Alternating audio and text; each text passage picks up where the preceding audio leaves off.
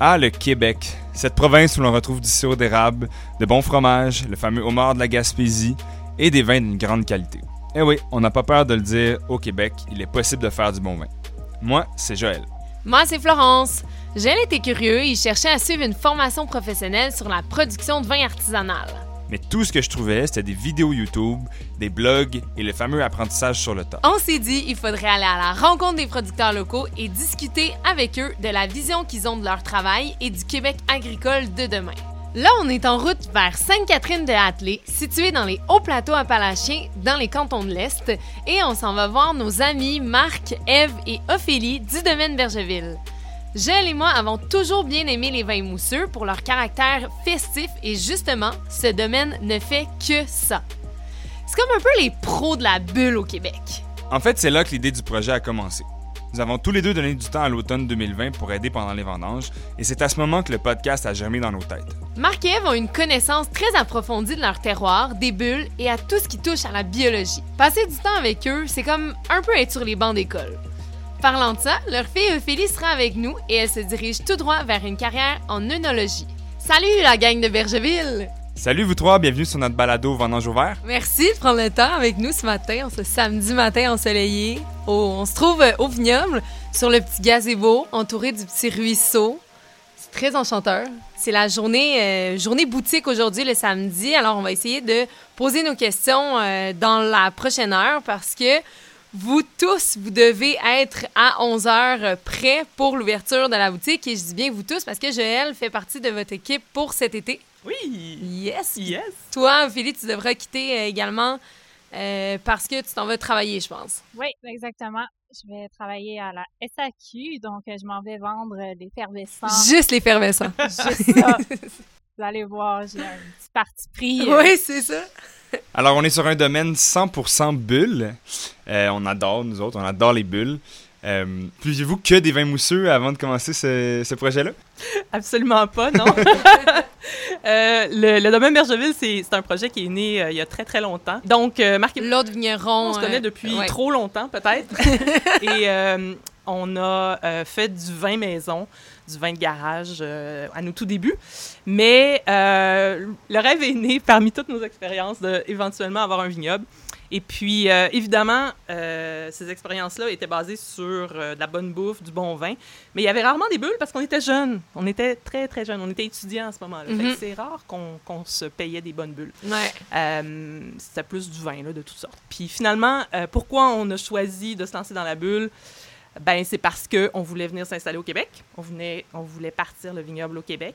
Et puis, euh, pour nous, ça avait vraiment du sens de faire de la bulle au Québec. Donc, euh, c'est pas parce qu'on en buvait ou qu'on aimait ça particulièrement, mais parce que ça, c'était juste logique de se lancer là-dedans. Avec les raisins, avec euh, les, les, cépages, c'était ce qui était le plus logique avec ce que vous aviez goûté aussi, j'imagine? Oui, ben il y avait tout l'aspect environnemental. Donc, euh, on a un climat frais au Québec, euh, un climat qui ressemble beaucoup, surtout là, dans la région où on se trouve, à la Champagne, d'il y a 20 ans, quand c'était encore euh, avant le réchauffement climatique.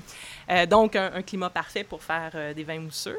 Ensuite, les cépages qui avaient été développés et qui sont encore développés pour le Québec par croisement entre la vigne européenne et la vigne sauvage native de l'Amérique du Nord. Ces cépages-là ont beaucoup d'acidité, euh, euh, et, cette acidité-là, elle est un, plus dans l'élaboration de vins mousseux. Donc, pourquoi pas utiliser des, cépages qui sont vraiment bien adaptés à notre climat, puis en faire un produit d'appel, un produit de... Ben voilà. c'était pour ça que c'était comme la chose à faire, de se lancer dans la bulle avec des hybrides évidemment en bio, parce qu'on ne l'a pas mentionné, mais pour nous, c'était super important de travailler en bio. Dès le début, de commencer. On va tout approfondir ces belles choses-là. C'est sûr, c'est sûr. J'ai goût de parler un peu, ben, Eve, peut-être de ton passé. On sent qu'il y a beaucoup d'influence sur l'identité du vignoble. Euh, pour vous, est-ce que le métier de vigneron, c'est une deuxième carrière euh, de ce qu'on a compris? Est-ce que tu veux nous parler un peu de ton background? On se connaît depuis très longtemps, Marc et moi. Euh, on est vraiment issus du domaine de la recherche et du développement en sciences. Donc, Marc est ingénieur. Moi, je suis statisticienne de formation. Donc, ça, c'était vraiment nos premiers 40 ans. On, vraiment, on a baigné dans la science. Ce qui nous a permis de mettre de l'argent de côté pour avoir un vignoble, financer notre projet, Ouais. mais aussi euh, travailler et vivre un peu partout dans le monde. D'avoir vécu dans ces endroits-là nous permettait de voyager autour de ces Mhm. régions-là, donc euh, des, des voyages qui souvent finissaient par être euh, des visites de vignobles, des rencontres avec des vignerons, puis tout ça pour dire que la, la science a vraiment été le levier pour nous pour en arriver à, à devenir vigneron. Donc, nos jobs, on, était, on travaillait pour les affaires extérieures du Canada, donc nos jobs de 9 à 5, euh, 4 semaines de congés payés par année, ben des jours de congés de maladie payés, ben, c'est- ont été Ça convertis ouais. drastiquement du 5 à 9. Puis je dis ça parce que Marc s'est levé à 5 heures ce matin. C'est rendu du 5 à 9, 365 jours par année, aucun congé de maladie payé, aucun congé. Aucun congé, point. voilà. Toi, Ophélie, euh, est-ce que tu veux nous parler? En fait, Ophélie, on, on l'a pas mentionné, mais tu es la fille euh, des vignerons, des copropriétaires vignerons. Est-ce que tu veux nous parler un peu de qu'est-ce que tu fais, où tu en es, euh, ton, ton lien avec euh, le vigneron? Donc, euh, ben en fait, moi, euh, ça fait quand même plusieurs années que je m'intéresse beaucoup au projet. Je baigne là-dedans quand même depuis un petit bout. euh, Ophélie est notre meilleure planteuse de vigne à vie. Bon, bon. Même quand elle avait 6 ans, elle battait Wow! les adultes. Avant d'ange très vite aussi. euh. Donc, euh, c'est ça, j'ai baigné là-dedans. Euh, je suis pas tombée dedans comme Obélix, mais presque. Euh, puis, euh, ben, j'ai, dans le fond, l'année dernière, j'ai fait un cours en sommellerie, un peu pour aller plus vers la dégustation, les accords mets vins, un peu plus le côté vente. Euh, j'ai vraiment beaucoup aimé ça. Mais euh, c'est sûr que ça fait plusieurs années aussi que je travaille dans le champ, puis euh, je m'implique dans la boutique, dans les opérations en cuverie. Puis euh, j'aimerais ça éventuellement peut-être aller étudier plus en viticulture et énologie, donc vraiment avoir un petit peu tous les côtés de la médaille de Ouais. ce que c'est être vigneron. là. Comprendre vraiment le 360, Voilà. qu'est-ce qui se passe autant au niveau Ouais. dégustation que production, euh, transformation du Ouais. D'aller voir ailleurs aussi, peut-être euh, d'aller euh, dans d'autres vignobles ou euh. Voyager, tout ça. Puis le côté aussi sommellerie, ce qui est le fun, c'est que ça me permet, ça va me permettre aussi de voyager euh, vraiment euh, plus facilement. Là, donc, euh, J'ai j'ai le goût de revenir à ce qu'on disait sur les, les voyages, euh, Eve. Donc, euh, tu nous parlais de, de votre expérience de voyage, puis de, un peu à travers le monde. Euh, Est-ce qu'il y avait des- d'autres endroits qui étaient convoités, que vous avez convoités pour vous établir à part le Québec? Tous les endroits auraient été possibles. Ouais. Euh, ben, quand on a pris la décision de, de laisser nos emplois de, de, de scientifiques de côté et se lancer dans l'aventure, on était à ce moment-là en Angleterre, puis honnêtement, ça aurait été Ça aurait pu être extraordinaire de, de, de s'installer en Angleterre. Euh, mais c'était financièrement impossible parce que on Mhm. fait pas partie de l'Union européenne, puis le, le prix des propriétés est faramineux. Euh, ensuite, on a considéré la Nouvelle-Écosse euh, un long moment. Euh, Pourquoi? euh, Pourquoi la Nouvelle-Écosse? ben, c'était, encore une fois, c'était un, un petit, c'était un petit vignoble, on s'entend, c'est, c'est même plus petit que le Québec. Mais euh, il y avait vraiment un effort du gouvernement de mettre de l'avant les, les, les- les vignobles et de les aider à s'installer. Et il y avait également, euh, dans la vallée d'Annapolis, là, il y, avait des coteaux qui étaient dans le passé des vergers euh, qui étaient en train de se convertir à la vigne, mais c'était dans les tout débuts, donc c'était encore Mhm. euh, possible d'acheter un terrain. Puis il y avait énormément de potentiel finalement. Donc ça, ça a été quelque chose qu'on a, qu'on a considéré, on est allé voir, puis on a décidé de essentiellement de revenir vers le Québec pour des raisons familiales, entre autres. Euh, C'était quand même assez loin la Nouvelle-Écosse des grands-parents. Puis dans ce temps-là, Ophélie et Émile, notre garçon, avaient euh, 4 et 6 ans, donc euh, il était encore jeune. Euh, L'Ontario a jamais été quelque chose qu'on a considéré, bien qu'on aurait pu, mais c'était déjà une industrie qui était trop développée, trop chère. L'accès à la propriété dans le temps était comme juste trop compliqué pour nous. Puis oui, la Colombie-Britannique, ça aurait été le fun d'y retourner. Mais, euh, mais quand on a quitté la Colombie-Britannique, euh, une des raisons qu'on a fait, c'est parce que c'était juste trop cher pour vivre là encore. Ouais. Euh, juste s'acheter un petit condo minuscule à Vancouver, c'était à ce moment-là déjà au-delà de qu'est-ce qu'on on pouvait mettre pour partir un vignoble au Mhm. complet. Donc, on a mis ça de côté. Puis on s'est dit, ben au Québec, le gros avantage qui, qui nous a motivés à s'installer ici, c'était que tout était à faire, tout était à développer. Il n'y a pas de carcan. Euh, c'est nous qui, qui, qui, Ouais. qui- qui faisons, euh, qui défrichons finalement. C'est c'est vraiment un travail Vous de écrivez l'histoire, là. Oui, voilà. Ouais. Donc c'est très motivant, très... euh, C'était beau. Vous écrivez l'histoire. Ben, un, un peu. Des là. grandes de la viticulture Ouais, ouais, ça. québécoise, définitivement. Fait que c'était plus, c'était plus facile de trouver une terre dans les, environ dans les années, c'était 2008, je pense. ouais, c'est ça. C'était plus facile de trouver définitivement une terre plus accessible Mhm. euh, au Québec. Puis un projet qu'on pouvait partir du, du départ, là, vraiment à notre, euh, à notre image, à nous, sans avoir à adopter quelque chose Ouais. qui, qui arrivait de l'extérieur. Mais ceci étant dit, euh, tous les voyages qu'on a faits euh, nous ont vraiment inspirés, puis continuent de nous inspirer pour faire le mieux qu'on peut ici Mhm. au Québec. Puis donc, euh, quand vous vous êtes établi ici au Québec, vous avez, euh, donc vous avez trouvé cette terre-ci. Comment ça s'est passé, ce- cette, découverte-là? Bon, ben, la première décision qu'on a, dû prendre, c'est de venir s'installer au Québec. Ensuite, la deuxième décision importante qu'on a dû prendre, c'est qu'est-ce qu'on va faire comme vigneron au Québec? Et c'est là que, euh, après avoir goûté à tout ce qui se faisait dans le temps, avoir parlé à des œnologues, euh, des sommeliers, tout ça, c'est là que la bulle, le- le- la production de bulles est devenue une, euh, une, un- un- une réalité. Ben, pas une réalité, mais... euh, c'est- Un ça- incontournable. un incontournable, voilà. Donc, euh, deux, deux décisions importantes. On s'installe au Québec, on fait de la bulle au Québec. Question à se poser, où pouvons-nous faire les meilleures Ouais. bulles au Québec? Et là, euh, toutes les, les, les, les- les études de sol, de climat, euh, on, on s'entend, là, on est scientifique, hein? Ouais. Marquez-moi. Fait qu'on on- on est très, très cartésien dans nos, dans nos approches. Euh, donc, on a tout étudié ça. Puis, euh, il y avait deux régions au Québec qui étaient essentiellement, euh, qui, qui, selon nous, étaient vraiment propices à la production de billes. Donc, c'était les hauts plateaux appalachiens, où on se trouve présentement, et l'île d'Orléans, qui aurait été aussi un très, très beau euh, choix. Où il euh, Sainte-Pétronille, je pense aussi, qui fait des bulles, ouais. Et euh, le Seigneurie de Liret, qui fait, euh, qui fait presque juste des... bon, en tout cas, qui se concentre dans les bulles Dans les bulles. euh, de méthode euh, ben, avec des cépages euh, comme le chardonnay, pinot noir, pinot meunier. Donc, euh, les deux régions étaient euh, en compétition.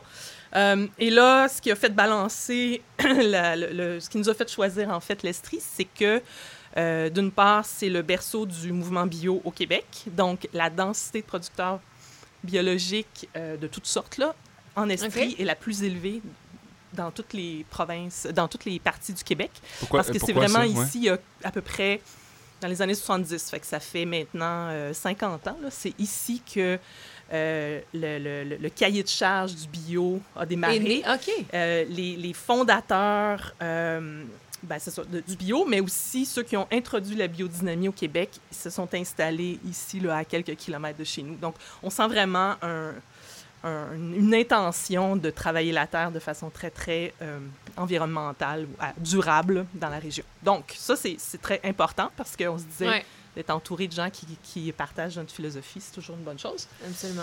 Puis finalement, il y avait aussi une autre raison pourquoi on est- on s'est installé ici, c'est parce qu'il y a une école spéciale euh, à- de pédag- qui offre la pédagogie Waldorf, qui est à quelques minutes de- du vignoble. Ces écoles-là, il n'y en a pas beaucoup au Québec. Dans le fond, il y en a une à Montréal, il y en a une en Estrie. L'école Steiner à Montréal? Euh, oui, c'est ça, Ouais. l'école Rudolf Steiner à Montréal. Dans le temps, il y en avait une à Chambly, mais là, elle a fermé. Puis euh, là, il y en, maintenant, il y en a une à Val-David, mais c'est vraiment euh, les, les premiers, comme 1, 2, c'est second, euh, pas secondaire, mais euh, primaire 1, 2, 3. Donc, cette école-là, c'est une école qu'on avait, une, une pédagogie qu'on avait découverte parmi nos lors de nos voyages. Et, euh, Pour les enfants, c'était pour les c'est ce que vous aviez envie. voilà. là. Donc, on s'est dit, Ah, euh, si on trouve un endroit qui est près de cette école-là, qui est dans la région viticole des hauts plateaux appalachiens pour faire des bonnes bulles, ben on est gagnant. Donc, on s'est mis à la recherche d'une terre et euh, ça nous a pris un an à la trouver. Puis quand vous êtes arrivé ici, il y avait quoi sur la terre? Est-ce que tu t'en rappelles? Toi, t'étais Ouais, t'étais Ophélie. jeune, Ophélie? Oui, Oui, on a des photos de ça. Mais en fait, il y avait que la maison. C'était du gazon à perte de vue. OK. Puis les anciens, les anciens proprios, ils passaient la fin de semaine là, à sont- tondre le gazon. OK. C'était vraiment ça. L'activité là, du Ouais, familial. Sur le petit John Deere. Il y avait deux, en fait, il y avait deux, Deux tracteurs. Chacun gazon, partait de son puis ça bon. prenait bon. la journée complète à tondre le- la pelouse. C'était donc c'était c'était des, des, des plaines en friche puis en, en gazon. Il y avait y avait-tu déjà eu des cultures? Êtes-vous au courant de ce qu'il y a déjà eu ici? Euh, il y avait eu, euh, 25 ans plus tôt, un enclos euh, à cheval. Euh, dans la- ce qui est maintenant la parcelle 3. Euh, Puis euh, les propriétaires avaient planté une coupe d'épinettes qu'on a, on a enlevé aussi depuis. Euh, sinon, euh, la parcelle neuve, ben celle-là, c'était vraiment plus de la friche. Celle-là, on a dû la déboiser ou la défricher, là. Travailler le sol, puis c'est une des dernières qu'on a plantées. Mais grosso modo, ouais, c'était, c'était vraiment un terrain qui avait... Ben, en fait, ouais, c'est ça. qui n'avait pas été trop utilisé au niveau agricole. OK. Puis là, rappelle-moi, t'avais quel âge, euh, toi, Philly, quand vous avez acheté? J'avais six ans. Six ans, donc, euh, puis Émile, euh, quatre ans. OK. C'est comment de partir un projet, d'acheter comme ça, puis de partir un projet avec deux jeunes enfants quand même? Bien, ce qui nous a sauvés, je pense, c'est que ma mère est venue habiter avec nous pendant les premières années. Alors, ça nous permettait au minimum d'avoir quelqu'un qui étaient à la maison quand les enfants revenaient de l'école pour s'occuper de leur donner leur collation, de s'assurer qu'ils faisaient leurs devoirs, mhm. tout ça. Puis parce que veut, veut pas, la, vie agricole, avoir un horaire régulier, c'est comme quasi impossible. Euh, donc, euh, ça, ça, a été vraiment bien d'avoir ma mère, mais c'est surtout au début, parce qu'on partait de rien, il n'y avait pas de vin à faire encore. Dans les premières années, c'était vraiment, on plante la vigne, puis là, ben, tu sais, on est comme plus euh, tranquille l'hiver. Puis on s'entend que ça, ça, paraît énorme, là, la première fois que tu plantes un hectare de vigne, mais dans les faits, c'est pas grand-chose. Là. Fait que le travail, tu sais, on avait des horaires plus normaux, puis on avait la chance de, de, passer du temps beaucoup à l'école, qui est une école qui, euh, qui demande beaucoup d'implication au niveau des, parents. Fait qu'on a vraiment, je pense, eu la chance de, de s'impliquer mm-hmm. beaucoup. Marc a été même... Euh, le président du conseil d'administration pendant plusieurs années. Ah ouais. euh, donc, euh, ça, ça a été le fun, mais on a vu au fil des années à mesure que ben là, on commence à faire du vin, puis que les enfants grandissaient, puis les, les on commençait à être plus occupés, là, on pouvait moins s'impliquer à l'école. J'imagine que vous, commencez, vous pensiez beaucoup de temps aussi pour prévoir. je, vous, je vous connais, vous êtes des gens qui calculent, vous faites rien à, l'improviste, donc euh, j'imagine que vous calculiez un peu ce qui s'en venait aussi, donc euh, comment faire des bulles, toutes ces choses-là. Oui, ben c'est ça, le, gros... Euh, le gros morceau, là, une fois les, vignes plantées, ça a été de, planifier la construction du chai pour faire euh, pour vinifier notre première vendange. Euh, notre première petite vendange était en 2011, donc euh, l'hiver de 2010 à 2011, on l'a passé à, faire la construction du chai. mais sinon, avant ça, ben, même à travers tout, tout ce, temps-là, on, travaillait, en fait, surtout Marc, était consultant en mm-hmm. informatique. Donc, euh, l'hiver, puis des fois même l'été à temps partiel pour euh, continuer à financer le projet. Parce que, bon, c'est ça. Moi, je, me demande, tu parlais du chai, de la construction du chai. Quand tu construis un chai, puis que tu n'as pas encore fait ta première récolte, comment tu estimes la grosseur du chai? Est-ce que tu fais des calculs de rendement par, par pied de vigne? Il faut absolument que tu fasses ça. Dans, dans le fond, quand tu plantes ton vignoble, tu es supposé dire, bon, je plante, euh, je sais pas, 12 000 pieds de vigne je m'attends à un rendement de 1,2 kg par vigne. Ça me fait un rendement total de, je sais pas, 20 tonnes de raisin. Pour faire 20 tonnes de raisin, si je presse 20 euh, tonnes de raisin, ça me donne tant de jus. Pour faire fermenter ces, ces jus-là, j'ai besoin de tant de cuves de, disons, 3000 litres. Il faut, faut décider aussi du volume de tes cuves on suggère de prendre des cuves qui ont toutes la même euh, grosseur. Beaucoup plus facile de travailler Par expérience, tu conseilles ça? Euh, c'est la... Oui, ben, en fait, c'est ce qu'on a fait, puis on est très heureux d'avoir fait ça. Mais ça devient très compliqué quand tu as des cuves de différentes grandeurs.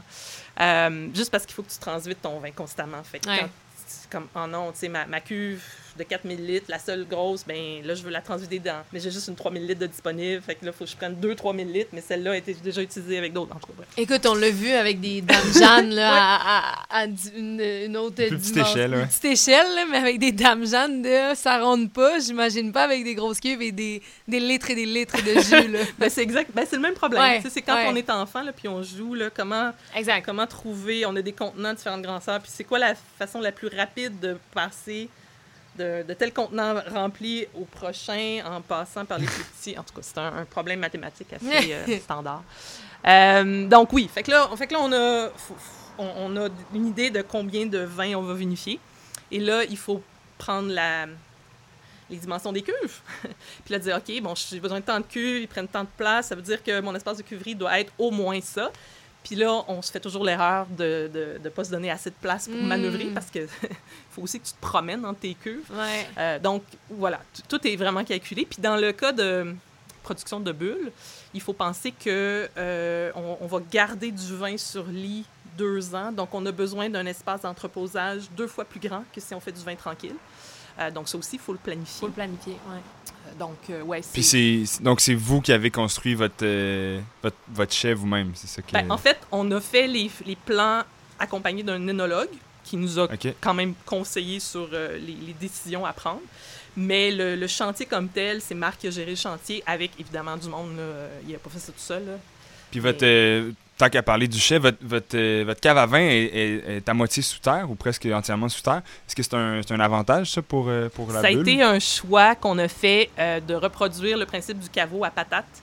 Donc, on s'entend dans le temps, là, les gens climatisaient leurs produits, leurs légumes et tout ça en, se creusant des trous dans le sol puis en gardant les, les, les, aliments au frais. Au frais, oui. Donc, en, en, creusant dans le sol puis en ayant notre élevage et notre cuverie très profond, on, utilise euh, la fraîcheur du sol l'été et la chaleur l'hiver. Donc, on n'utilise pratiquement pas de climatisation. En fait, on n'utilise pas de climatisation euh, et très peu de chauffage euh, à l'année. Donc, au niveau de l'utilisation d'énergie, c'est vraiment plus efficace. Là, vous arrivez ici, vous vous dites, OK, on va planter, on va faire des bulles.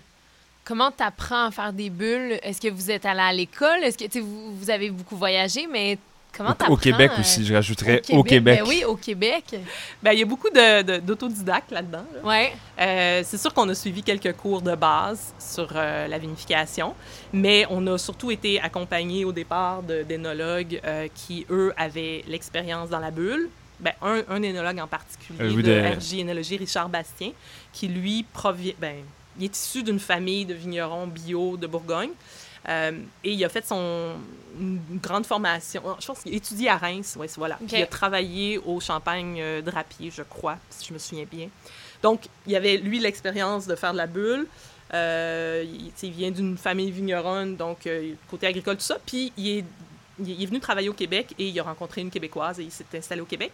Et donc, il a travaillé les vignobles ou les, les cépages québécois donc, il y a une expérience avec les cépages québécois. Donc, tout ça mis ensemble, c'était la personne idéale pour être notre consultant accompagnateur. Donc, euh, au départ, on travaillait beaucoup euh, avec lui, il nous guidait, il nous aidait.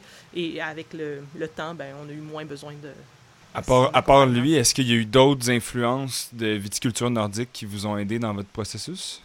Euh, ben, c'est sûr que. D'autres pères vignerons. Euh, ouais, c'est ça. C'est sûr qu'entre vignerons, on va, on va jaser beaucoup. Euh, Mike, Mike Marler et Véronique Hupin des Pervenches, rapidement, on a fait des contacts avec eux puis on leur jasait, mais c'est sûr qu'ils sont pas vraiment dans la bulle. mais, mais tout ce qui est bio, biodynamie, c'est vraiment avec eux qu'on a, je pense que, poussé cette, cette partie-là. sinon. Sinon, c'est pas mal de l'autodidacte. Mais il faut, comprendre que Marc est.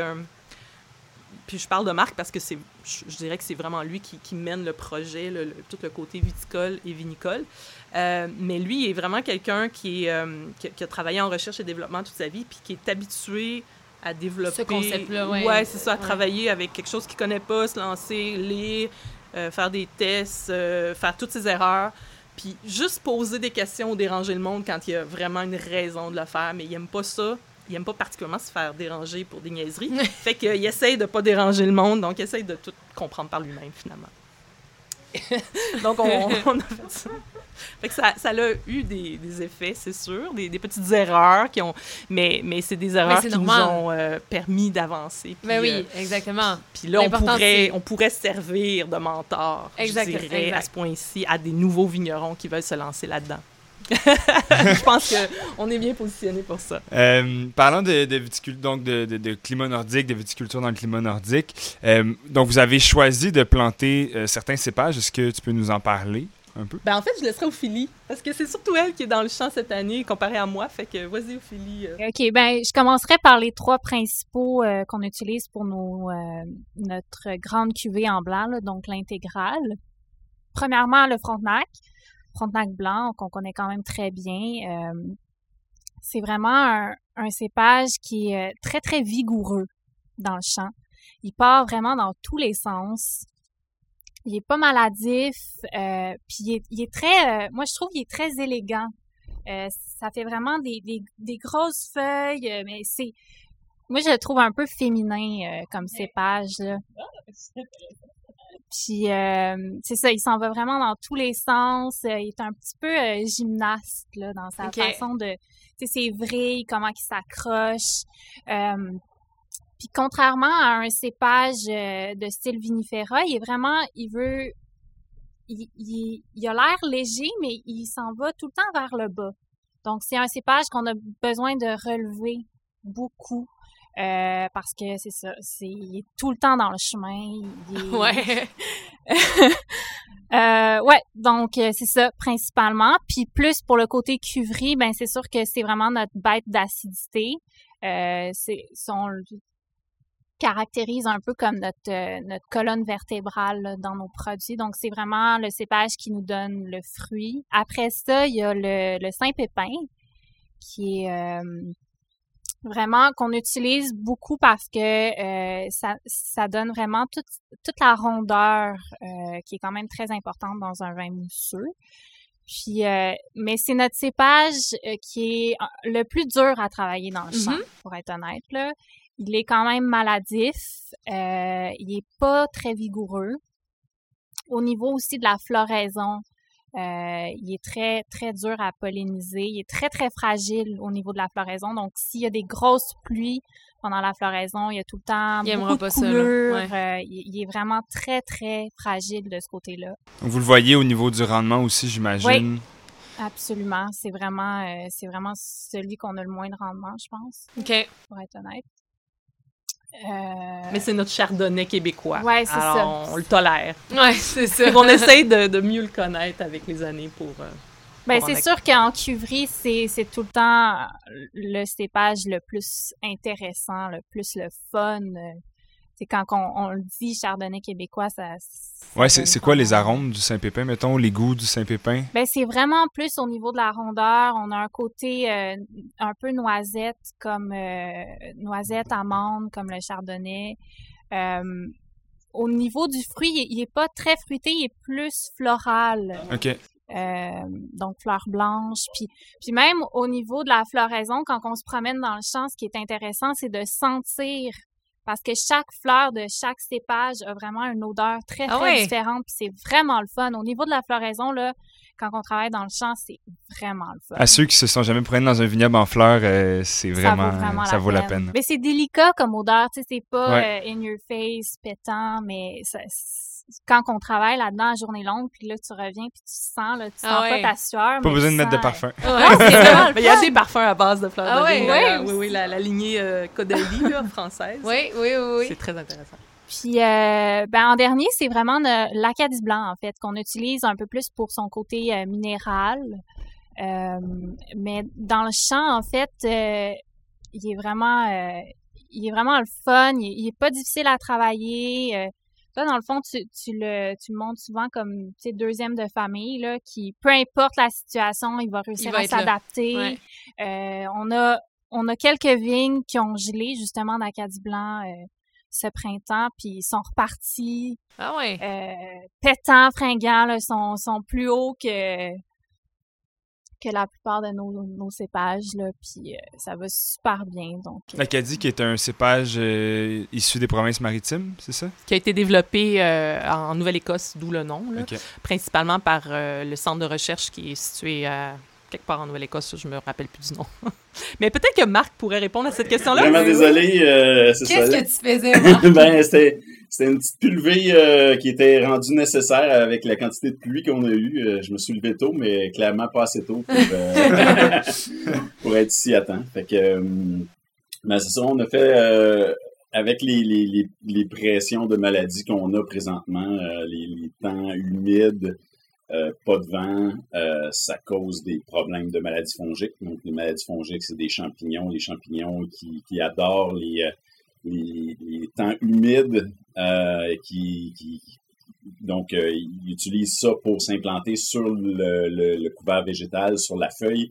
Puis euh, ben, présentement, ben, c'est un peu le nerf de la guerre de, prévenir ces maladies-là. Donc là, ce que tu viens de faire comme, comme action dans le vignoble, c'est de faire une pulvérisation de... C'est une pulvérisation. Aujourd'hui, j'ai fait un cuivre. C'est un cuivre à petite dose mélangé avec avec de l'huile essentielle d'orange. L'huile essentielle d'orange est un, anti-mildiou euh, naturel. Euh, donc, euh, c'est ça. Le cuivre est, un protectant. c'est une pulvérisation qu'on a fait en, je veux dire, en, prévention. Donc, on n'a pas de maladie présentement dans le vignoble, mais on essaie de prévenir justement qu'elle s'installe. Euh, donc, euh, le, cuivre à très petite dose, dans le fond, c'est juste un, protectant qui empêche les, spores de mildiou de s'implanter sur le, sur le couvert végétal. Puis, euh, dans le fond, l'huile essentielle, elle vient juste, vient juste assécher ces spores-là pour les, elle aussi, les empêcher de, de s'implanter. Donc, rend un milieu plus difficile pour les maladies à s'implanter. Dans le fond, l'idée, c'est pas, c'est pas d'éradiquer les maladies, c'est vraiment juste de diminuer un peu la, la pression. Ouais, Philippe, tu quittes dans, dans 20 minutes, mais j'ai peut-être une petite question pour toi. Euh, est-ce qu'il y a quelque chose que tu aurais envie de faire, tu sais, un, un, vin que tu te dis, là, tu suis tes parents, tu regardes aller, y a-tu quelque chose que tu te dis, hey, moi, si à un moment donné, j'ai un, petit loup, s'il y a un peu de raisin de trop, quelque chose tu peux que leur demander de boucher leurs oreilles aussi. Puis là, les deux sont comme ça. ben, euh, c'est sûr que... Euh c'est une super bonne question. Je, je, penche un peu plus climat nordique en général dans euh, ce que ce que j'aime. Donc j'aime beaucoup euh, les vins d'Autriche, les vins euh, d'Angleterre, plus du nord de la France. mais en, en, cépage rouge, tu sais, c'est sûr que c'est quelque chose qu'on développe un petit peu moins ici, puis c'est peut-être ça, ça vers quoi j'irais. J'aurais tendance à, à, dire que peut-être essayer de faire quelque chose avec du gamay un jour, j'aimerais vraiment beaucoup ça. Ouais. Ouais. Un petit stage dans le Beaujolais. Ouais. Et vous avez une bulle rouge, ça c'est fait avec euh, quel cépage euh, votre Principalement du Frontenac noir. Voilà. Frontenac noir à Disson. On, était sur les cépages, donc Ophélie, tu nous expliquais les cépages. Euh, donc jusqu'à tout récemment, vous aviez que des cépages hybrides nord-américains.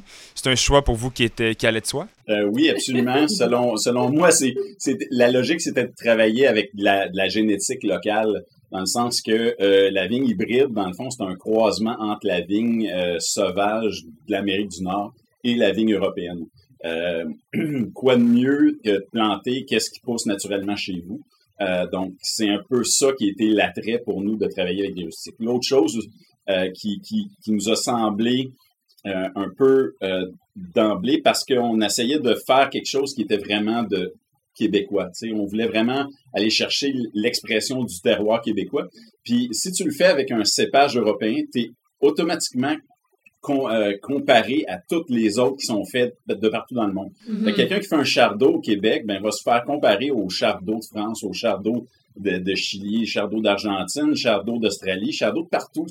Fait, fait c'est comment tu veux vraiment exprimer ton terroir sais, surtout au début, quand tu le connais pas trop, puis, puis tu essaies de, de, de, voir c'est quoi ses forces et ses faiblesses, si tu arrives avec quelque chose qui est comme unique, qui est qui se trouve pas vraiment dans le monde, ben, mm-hmm. les gens vont le prendre pour ce que c'est et non pas essayer de le comparer tout de suite à quelque chose d'autre qu'ils connaissent. Fait que ça, c'était un, un, des gros facteurs pour lequel on, a choisi de travailler avec les hybrides. L'autre chose, c'est qu'en bio, euh, on essaie de, de, de, minimiser les traitements, tout ça. Donc, on va aller essayer de travailler avec des, des, vignes qui sont plus résistantes aux maladies. Euh, les hybrides, euh, on se le cachera pas, sont, sont, pas aussi résistantes que la vigne sauvage, euh, qui, elle, pousse dans nos étés pluvieux, frais, mornes parfois, puis elle se plaint pas. la vigne hybride est comme un peu à mi-chemin entre la vigne européenne, qui, elle, a tendance à être très maladive dans notre climat. puis, puis la vigne hybride ben, va se trouver quelque part entre ces deux-là. Donc, on a besoin de moins de traitement, on a besoin de moins la travailler au champ pour avoir quelque chose qui, euh, qui est intéressant. Puis, euh, on a cru comprendre que vous avez planté aussi un peu de vinifera? Est-ce qu'on vous a obligé? non, il n'y a personne qui nous a tordu le bras. Non, euh, dans le même fond, pas c'est ça. À quand le gamin? ça s'en vient, ça s'en vient. euh, ben oui, c'est ça. On a planté des vinifera, euh, euh, pas juste parce qu'on pensait que, que, que, que, le vinifera, c'est quelque chose d'intéressant. C'est, c'est, oui, c'est super intéressant, mais c'est aussi quelque chose qui est très complémentaire à ce qu'on fait avec mm-hmm. les hybrides. Euh, euh, puis, puis c'est, les, les, hybrides se travaillent relativement facilement au champ. puis les, les vinifera se travaillent relativement facilement en cuverie. fait que fait que l'idée, c'était d'un peu balancer tout ça pour que euh, la charge de travail soit un peu plus équilibrée. Euh, il y a ça, il y a aussi au niveau des, des, des, des, profils aromatiques, il y a des gens qui, qui, ont, qui ont de la difficulté à, à, s'adapter au profil aromatique des hybrides. Euh, ben, ces gens-là vont être plus attirés par des, des, des, des vinifera. Fait que il y, a cet aspect-là. Il y a l'aspect un peu aussi de, de, challenge, de dire que, regarde, on est capable, puis on essaye, puis on, essaie des trucs, puis euh, on va voir qu'est-ce que ça va donner. On, on peut aussi euh, parler en toute connaissance de cause, euh, en fait, comparer les hybrides puis les vinifera en toute connaissance de cause quand on fait pousser les deux chez nous. C'est facile de dire, ah, oh, ça a l'air d'être ça pour les vinifera, mais je l'ai jamais vraiment essayé chez moi. Ou là, on va être vraiment en mesure de dire, ouais, OK, c'est vraiment ça qui fonctionne, ou ça, ou non. Comme tu dis, les deux, c'est vraiment la solution. Puis, euh, Ophélie, dis-moi donc, c'est quoi les vinifera que vous avez? Euh, on a du pinot blanc, pinot exérois, euh, Chardot, différents clones, mm-hmm. puis du Pinot Meunier. OK. Pinot Gris. Pinot Gris aussi, aussi. Du Gruner. Puis du Gruner. Eh oui! wow! Mais il faut dire, donc, ça représente pas une majeure partie de votre vignoble. Non, non, c'est, euh, comme, comme je disais, c'est expérimental. Un peu comme quand on a commencé ici. En 2009, on a planté 2500 vignes de 13 cépages. L'idée, c'était de voir qu'est-ce qui fonctionnait et qu'est-ce qui fonctionnait pas. Bien, on est, on est à peu près au même stade qu'on était en 2009, 2010, 2011 avec les hybrides. Maintenant, on est au même stade avec les vinifera. Donc, euh, euh, il y a d'autres vinifera qui vont s'en venir. Il y en a qu'on va pas replanter. Euh, il y en a qui sont plus intéressants que d'autres. Fait que, c'est, un, peu, c'est un peu comme ça qu'on travaille. on, est, mm-hmm. on, est, des gens très réfléchis. On avance tranquillement. Puis, donc, on parlait tantôt de, des certifications bio. Euh, que vous avez. Euh, et j'ai le goût de parler aussi de, du penchant, donc cuverie que vous avez, c'est-à-dire que vous travaillez en levure euh, indigène, vous mettez le minimum de sulfite possible. Donc, est-ce que ça allait autant de soi de faire ces actions-là ou de ne pas faire ces actions-là dans la cuverie autant que de ne pas les faire dans le, champ? Bien, c'est quelque chose qui. c'est. mettons, probablement que ta question mène à faire du vin nature, puis, euh, tu sais, ça, ben, on peut, c'est d'avoir la philosophie de vin nature, là. Euh, mais, mais c'est ça. Depuis le début, on essaye de, de faire le minimum d'intervention à tous les niveaux, autant dans le champ que la cuverie. Euh, ceci étant dit, comme on connaissait pas trop nos cépages et notre terroir au début, ben on a vinifié dans les premières années avec des levures commerciales qui étaient quand même de souche biodynamique, euh, donc c'était pas des mauvaises levure. Là. Mais depuis 2018, euh, on, on, on, est assez à l'aise avec notre vignoble pour dire les levures indigènes, il n'y a pas de problème. Et aussi, on a une, une expérience en cuverie qui nous permet de, de dire euh, il n'y a, pas de problème, on, on, va travailler en levure indigène. Euh, donc, euh, c'est vraiment euh, notre historique et notre expérience qui fait qu'on devient de moins en moins interventionniste. En tout cas, moi, c'est comme ça je le vois. Peut-être que Marc, lui, il vit différemment parce que c'est lui qui prend les décisions. Ouais. mais, mais c'est sûr qu'au début, euh, veut, pas, euh, on a quand même un banquier qui est en arrière de nous autres. Qui... Ça revient souvent, ça. Le banquier, il est souvent cité dans nos entrevues. Ouais, hein? Je sais pas si vous avez tous le même. Une fois de temps en temps, le banquier vient souffler derrière nous, puis, euh, puis il nous dit, ben, euh, peut-être qu'il faudrait pas euh, scraper une cuve de 3000 litres. Ça, ça serait peut-être une bonne ça, idée. Ça fait que, fait que comme on est des gens d'approche un peu réfléchis, mais on a commencé avec un, protocole qui était un peu plus interventionniste que ce qu'on voulait à la base, mais qui nous assurait d'avoir des, produits qui étaient qui étaient à la hauteur de ce qu'on voulait. Parce que euh, moi je dis toujours, on a on n'a qu'une seule chance de faire une bonne première impression. Euh, puis il, faut, faut absolument pas la rater cette, cette chance-là. Fait que pour moi, ça a toujours été d'emblée faire du bon vin avant toutes les autres affaires, comme avant d'être d'être d'être euh, nature, avant d'être d'être biodynamique, avant d'être bio. On a réussi à le faire bio, biodynamique, mais au départ, je trouvais que c'était un peu trop risqué d'aller 100% nature. Fait qu'on fait qu'on est allé de, de façon graduelle, donc, donc graduellement j'ai appris à lâcher prise sur certains trucs, euh, j'ai eu euh, j'ai eu des surprises certaines années où est-ce que j'ai eu des petites cases protéiques, des affaires qui qui, qui m'achalaient. malgré le fait que je diminuais mes interventions. puis, puis c'est ça, j'ai eu des années où est-ce que j'ai eu pas assez de pression dans mes bouteilles parce que j'ai eu des arrêts de fermentation durant la prise de mousse. en tout cas, on a eu plein, mais maintenant, avec l'expérience, je suis capable de, de plus lâcher prise, puis relativiser, puis puis dire que c'est pas la fin du monde. J'imagine que ça, ça vient aussi avec l'expérience dans le champ, parce que euh, la première chose que tu m'as dit, Eve, quand on s'est parlé euh, l'année passée, c'est il faut commencer dans le champ. J'imagine que votre expérience dans le champ a également créé des résultats plus faciles à gérer en cuverie. Absolument. Ça, c'est la clé, puis je le dirai jamais assez. Le, vin, ça se passe 90% dans le champ. C'est 90% du temps du vigneron doit être passé dans le champ pour avoir la qualité de fruits qu'on a besoin pour faire du bon vin. Mm-hmm. le, vin, c'est comme n'importe quelle recette. si tu pars avec des bons ingrédients, des ingrédients sains, frais, beaux, ben tu vas avoir un résultat de ta recette qui va être bonne avec euh, des fraises à moitié pourries, ben ta tarte aux fraises, elle sera peut-être pas aussi bonne que ça. C'est un peu le même principe quand on fait du vin. Fait que c'est pour ça que je dis tout le temps, c'est 90% dans le champ. Surtout si on travaille de façon naturelle en cuverie, ben il y en a pas tant d'interventions à faire. dans le fond, le vin, euh, c'est un processus naturel qui, qui se fait mm-hmm. de dégradation des sucres et tout ça. Euh, bon, euh, on, peut, on peut, on peut dire, euh, les, les, plus puristes d'entre nous vont dire que, que dans le fond, le, processus naturel, c'est de passer du jus de raisin au vinaigre, puis que le, le vin, c'est un état instable entre les deux.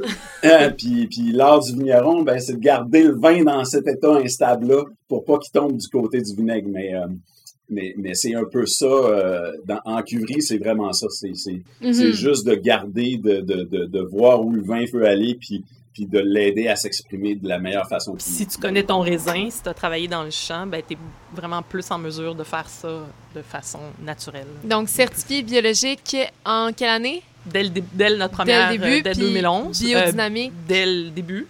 Euh, depuis nos débuts, nous autres, on s'est lancé, on n'a pas fait de transition, de conversion. Là. Ça a été euh, depuis le jour 1, bio, biodynamique.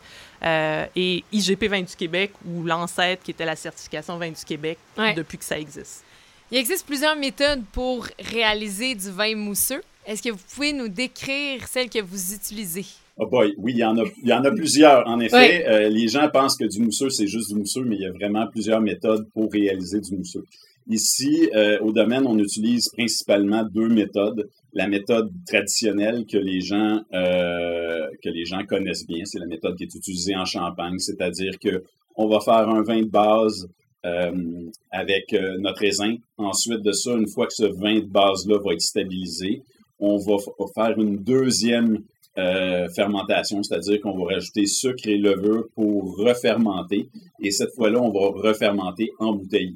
Euh, ça va, ça va. Et comme durant la fermentation, il y a du gaz carbonique qui s'échappe. Ce gaz carbonique-là va être emprisonné dans la bouteille, puis c'est ça qui va faire l'effervescence au final. C'est la même méthode que les, euh, qui est utilisée pour les créments, euh, les quoi d'autre, les cavas, les, les, méthodes classiques là, en, en, Afrique du Sud. donc les champagnes, évidemment. C'est ça. Puis la deuxième méthode qu'on utilise beaucoup ici, c'est la méthode qu'on appelle du colfondo la méthode du colfondo, dans le fond, qui euh, qui, qui, ressemble beaucoup au petnat. Fait que je vais vous parler un peu du petnat pour commencer, parce qu'on a déjà fait un petnat. Et puis, mais on ne euh, fera plus de petnat. Donc, petnat, un pétillant naturel également. Exactement. Donc, un pétillant naturel. Le pétillant naturel, qu'est-ce que c'est? C'est, c'est un, euh, c'est un, un, un, un, vin qu'on commence à fermenter en cuve et puis, quand on arrive à une, euh, densité qui, est suffisante, c'est-à-dire qu'il reste juste assez de sucre pour refermenter, pour avoir l'effervescence qu'on veut, on va le mettre en bouteille et puis on va le laisser finir sa fermentation en bouteille. Donc, ça va faire que l'effervescence va être créée à partir du sucre naturel qui était présent dans le raisin. Le problème avec ça, c'est que euh, on a de la difficulté, on peut pas vraiment stabiliser le vin parce que c'est une fermentation, selon la, définition stricte du petnat, c'est une fermentation qui commence en cuve, qui n'est jamais arrêtée et qui, qui, qui se finit dans la bouteille. C'est-à-dire qu'il n'y a pas moyen de clarifier ce vin-là qui est en fermentation, il n'y a pas moyen de le stabiliser. Et donc, on, on, se retrouve avec des vins qui ont énormément de dépôts. Mais même des pétnates à partir de vinifera, on se retrouve quand même avec une bonne quantité de dépôts. Mais je pense qu'il y en a plus avec les hybrides. Avec les hybrides, on a un dépôt qui est, qui est, qui est, qui est différent dans le sens que les hybrides ont tendance à avoir beaucoup d'acide tartrique. L'acide tartrique va avoir tendance à précipiter, faire un dépôt de tarte dans les bouteilles.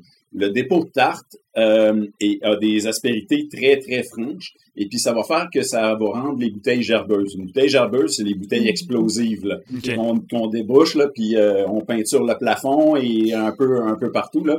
Ça, c'est, on appelle ça des bouteilles gerbeuses. L'acide tartrique, euh, une fois qu'elle est précipitée sous forme de tarte, va, va favoriser euh, le, justement ce processus-là de, de gerbage qu'on appelle. Puis, puis c'est vraiment pas intéressant. Donc la question des, euh, des, dépôts dans le fond de la bouteille en pétillant naturel, c'est pas juste une question de look, là. Ça, ça, ça, ça, crée quelque chose de dépôt dans la bouteille, c'est ça? Oui, absolument. Ben, le dépôt dans la bouteille va, va amener une texture au vin qui est super intéressant quand on a un, vrai, de vrai pétillant naturel qui n'a pas été dégorgé. parce qu'il y a des gens qui vont dégorger, c'est-à-dire enlever le dépôt qu'il y a dans la bouteille, euh, mais un vrai de vrai pétillant naturel devrait être sur sa propre lit, donc, donc devrait avoir cette espèce de texture en bouche-là. Mm-hmm. Sauf que cette texture en bouche-là va avoir, va souvent avoir des tendances réductrices. Donc, le, fond de la bouteille de Petnat, souvent, on va avoir comme des, des, goûts réducteurs qui vont, qui vont sortir de là, parce que justement, c'est de la c'est pas, c'est pas un choix de l'IFEN, parce que quand on a fait le Petnat, quand il était rendu le temps d'embouteiller, on l'a embouteillé, on n'a pas réussi à enlever les lits grossières nécessairement. Là, excuse-moi, tu viens de parler de réduction. Est-ce que tu peux euh, expliquer un peu, ou Eve peut-être? non, non, mais c'est ça. C'est quoi un, goût réducteur? Donc, euh, les goûts de réduction, c'est des goûts qui vont avoir tendance euh, à aller vers les oignons un peu pourris, à aller jusqu'aux œufs pourris. Mm-hmm. la, la, la, senteur d'un œuf d'un œuf à la coque, le souffle, euh, tout ça, c'est vraiment ces arômes-là qu'on va avoir dans, dans, dans, de la réduction. Puis c'est vraiment typique d'un vin qui est resté sur ses lits grossières, va, va développer ces arômes-là souvent. Donc, euh, les pétnates, c'est la raison pourquoi on les boit jeunes, justement parce qu'on veut pas les laisser sur ces lits-là trop longtemps parce qu'ils vont développer ces arômes-là. Euh, mais aussi, souvent, dans le fond de la bouteille, on va avoir ça, la, la, la, la dernière, les dernières gorgées de vin vont souvent avoir ces, ces, dépôts-là, ce, goût-là peut-être. Qui est moins, qui est moins intéressant. Puis, puis c'est de là que nous, on a décidé d'aller vers la méthode du Colfondo. La méthode du Colfondo ressemble beaucoup au Petnat. On, on retrouve à peu près les mêmes, le même type d'effervescence. On, est dans un pétillant, on n'est pas dans un mousseux, c'est-à-dire qu'on a moins de pression dans la bouteille. On se retrouve à peu près au tiers de pression qu'on aurait dans une bouteille de, de, de, mousseux champenois. Euh, donc, euh, on se retrouve vraiment euh, autour de deux barres de pression, là, autour de 30 livres de pression. puis, puis nous, la façon qu'on le fait, c'est qu'on fait un vin de base, on le stabilise, on le clarifie, on s'assure qu'il soit stable au niveau, au niveau tartrique. Puis après ça, Donc, la première fermentation se termine en cuve. En cuve? Exactement, en cuve. Va être stabilisé. On va enlever les bourbes, les bourbes toutes, les lits grossières de façon à ce que euh, on n'ait pas de, de, de, problème de goût de réduction qui, qui viennent avec ces lits-là. Donc, on, on, enlève ça, on, on, laisse le vin se stabiliser au niveau tartrique.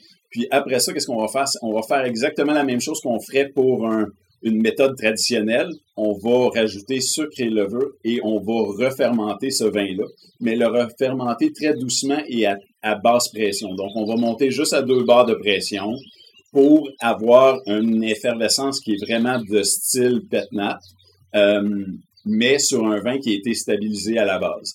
Donc, on a encore de la lie dans la bouteille, on n'a pas besoin de la dégorger. C'est des lits fines parce que c'est une refermentation qu'on a fait avec un, avec des, des, des, levures qui n'ont pas fermenté un mou de raisin, ils ont fermenté un, vin qui était un petit peu sucré juste pour lui donner son effervescence.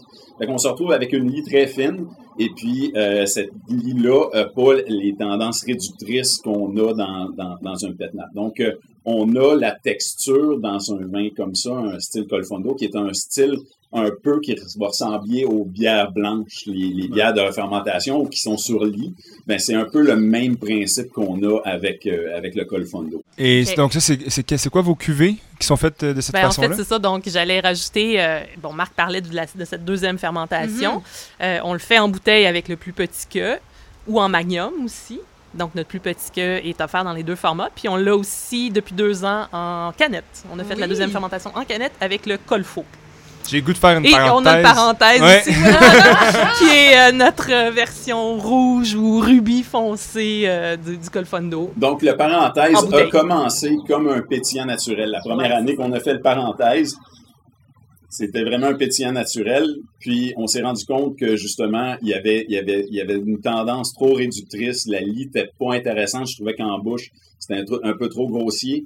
Euh, donc, on a décidé que la deuxième année qu'on a fait le, le- le parenthèse, on le fait en Ben, méthode Colfondo. La Ok. première année, il a fallu dégorger toutes nos bouteilles de parenthèse Ah parce ouais. qu'on refusait de laisser aller le produit sur cette bourbe Un pouce vraiment, de- oui, un pouce d'épais. là. Ouais. Euh, C'était le pire, les pires journées d'égorgement à vie de Marc. Je me souviens, il sortait de la cuverie, il avait l'air d'un monstre euh, ensanglanté. C'était c'était dégueulasse. Je dis plus jamais, je refais de pétnat.